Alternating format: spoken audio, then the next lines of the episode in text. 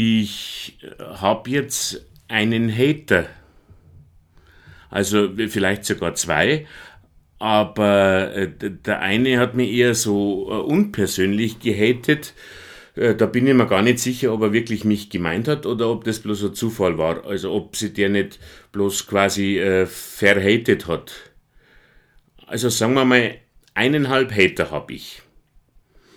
Da macht man sich dann so seine Gedanken, zieht ein bisschen Bilanz, reflektiert das Selbstbild und äh, vor allem natürlich fragt man sich, warum so wenige und, und warum erst jetzt? Es kann doch kein Zweifel daran bestehen, dass ich im Grunde schon viel länger hateable bin. Ich bin halt meinungsstark. Und weil ich mich karrieremäßig ja eh schon lang auf dem Abstellgleis befinde, da kann ich es mir halt auch erlauben, die Leute auf ihre zahlreichen Irrtümer hinzuweisen. In liebevoller Strenge und mit den allerbesten Absichten natürlich. Aber wenn man die Meinung von einem kritisiert, dann ist es wie wenn man sagt, du, dein Kind ist kreislig. Das hört keiner gern, auch wenn es stimmt. Und dann kommt noch dazu, dass äh, ganz viele Leute ihre Meinungen viel lieber haben wie ihre Kinder. Und jetzt haben wir ja eh so eine allgemeine Erregungsschwelle, wo jeder sofort aufgeht wie ein Salafist beim Playboy lesen. Ich glaube, das liegt an der Zeit. Pandemie, das hat ja auch so was Biblisches, äh, so, so eine von die Plagen halt. Da trennt sich die Spreu vom Weizen und der Impfstoff muss gescheit gekühlt sein, weil der Herr schon lang gesagt hat, dass er die Lauwarmen ausspeibt. Und lauwarm mag jetzt grad wirklich keiner mehr sein. Nicht bloß der Impfstoff, ein jeder hat sich so seine Seite ausgesucht und schwarz ist dunkelschwarz und weiß ist persilweiß und Eierschale gilt schon lang nimmer als Kompromiss, wie wo man früher vor der Hochzeit zum Pfarrer gesagt hat, mei Hochwürden, äh, es war höchstens einmal ein bisschen mit dem Mund und sonst nix. Und dann hat's geheißen, das macht fünf Ave Maria und Eierschale beim Kleid. Jetzt bin ich halt der Stein. Und auch wenn man jetzt, jetzt nicht direkt auf mir eine Kirche bauen muss, äh, sowas wie eine Eierschale wird trotzdem äh, schon direkt äh, an mir zerschellen. Und jetzt kann ich sie förmlich hören beim Zuhören. Der eine sagt, äh, geh Corinna, spur ja mal vor, bis ein bisschen weniger spinnt der Herr Stein, aber der andere denkt sich vielleicht, Zappalott, dem sein Podcast äh, damit wird ja direkt das Homeschooling zum Kinderspiel. Da kann ich dem Kanye Leon gleich erklären, wie Metapher geht. Aber jetzt das einmal dahingestellt, genug abgeschweift, zurück zum Hater. Der hat sie ja sehr persönlich an mich gewandt. Nämlich, mein Hater hat geschrieben, dass er gehört hat, dass mir die Frau äh, davongelaufen ist und dass ihn das überhaupt nicht wundert. Holla, denkt man sich, äh, da hat man irgendwie scheinbar mal jemand ordentlich auf den Schlips getreten. Äh, man muss dem ja direkt Respekt zollen, äh, wenn er sich da so bemüht. Da hat er schon ein bisschen recherchieren müssen, bis er was Brauchbares rausgefunden hat. Und äh, dabei weiß er ja gar nicht, dass ich so ein grundpositives Zeisel bin, äh, dass ich ja direkt sogar das mit meiner Ehe als Erfolg betrachte, weil ganz lang hätte ich ja überhaupt nicht geglaubt, dass ich es jemals zu einer Frau bringe, äh, die wo mir davonlaufen könnte. Und trotzdem ist es dann passiert. Und da heißt's, dass man keine Träume haben kann. Bei der Argumentation, äh, da sehe ich als erfahrener Dialektiker natürlich gleich, dass dieser Kommentar schon ein bisschen ein Ausdruck der Hilflosigkeit ist. Argumentum ad hominem nach Schopenhauer, Kunstgriff 18, allgemeine Unverschämtheit, aber das haben Sie als meine Zuhörer ja eh gewusst. Ähm, wir sind ja da nicht beim Eisbaden-Podcast von der Natascha Ochsenknecht. Ähm, natürlich könnte ich mich jetzt freuen, dass es über mich so wenig Unangenehmes zu sagen gibt, weil äh, dass ich nicht recht habe mit dem, was ich sag das hätte er irgendwie belegen müssen und das ist natürlich komplett unmöglich. Und, und wenn er sagt, der Herr Stein, der hat zwar recht, aber dafür schaut er scheiße aus, ja, das, das wäre ja völlig gelogen. Da macht er sich ja direkt lächerlich. Ja, dann halt so rum. Das Entscheidende dabei ist aber nicht das Wie, sondern der Umstand, dass mich der nicht mag. Und das sehe ich positiv. Weil das ist ganz einfach wieder einer weniger, mit dem ich mich vertragen muss. Und das ist doch ein Geschenk. Ich lebe jetzt auch nicht gern im Streit, da tun's mich fein nicht missverstehen, aber ich muss mich mit dem ja auch nicht streiten. Gar nichts muss ich mit dem.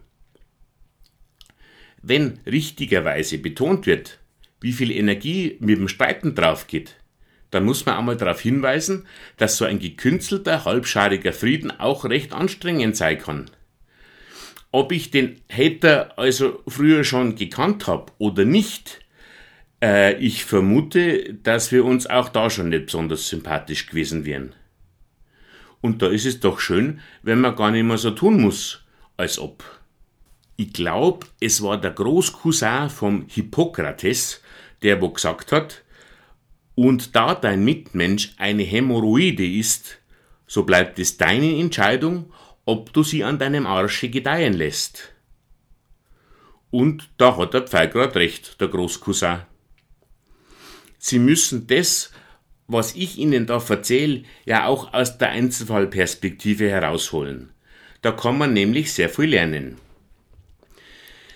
Ich sag's Ihnen, wie es ist. Das Schlimmste ist, wenn diese Pandemie einmal vorbei ist und Sie merken, dass Sie es versäumt haben, ausreichend Freunde zu verlieren. Also keine guten Freunde natürlich und, und auch keine mittelguten. Aber die, die wo einem seit Jahren immer irgendwie in der Sonne umeinander stehen und wo man, äh, wenn der Name erwähnt worden ist, schon immer ein bisschen das Gesicht verzogen hat und wenn es bei einer Feier geheißen hat, du, der Dings kommt auch, da hat man nichts gesagt, außer vielleicht äh, da müssen Sie jetzt schauen, dass Sie da die Zeit nutzen, die loszuwerden, bevor Deutschland durchgeimpft ist. Weil jetzt gibt's eh so viel Streit und Zwietracht. Da darf man das nicht ungenutzt verstreichen lassen. Und wer es in dieser Zeit nicht geschafft hat, sich zu zerstreiten, bei dem ist echt Hopfen und Malz verloren. Der darf dann als Ehrendalai Lama auf dem Kindergeburtstag Luftballontiere verschenken. Dem ist nimmer zum Helfen. Also auf und bei drei wird losgestänkert. Am Schluss ärgern sie sich bloß, wenn sie diese einmalige Gelegenheit verpasst haben. Wie wenn die Abwrackprämie ausgelaufen ist und sie auf einmal bereuen, dass sie immer noch den alten Saukarren in der Garage stehen haben. Man muss auch Abschied nehmen können. So ein Freundeskreis ist ja an sich was Schönes. Man richtet sich den über die Jahre so ein und gewöhnt sich dran und es gibt einem ein heimisches Gefühl, aber irgendwann muss halt einmal auch neu dekoriert werden und sie wissen genau, dass sie die eine kreislige Vasen schon seit Jahren von einem dunklen Eck ins nächste räumen und nie ist das Eck dunkel genug.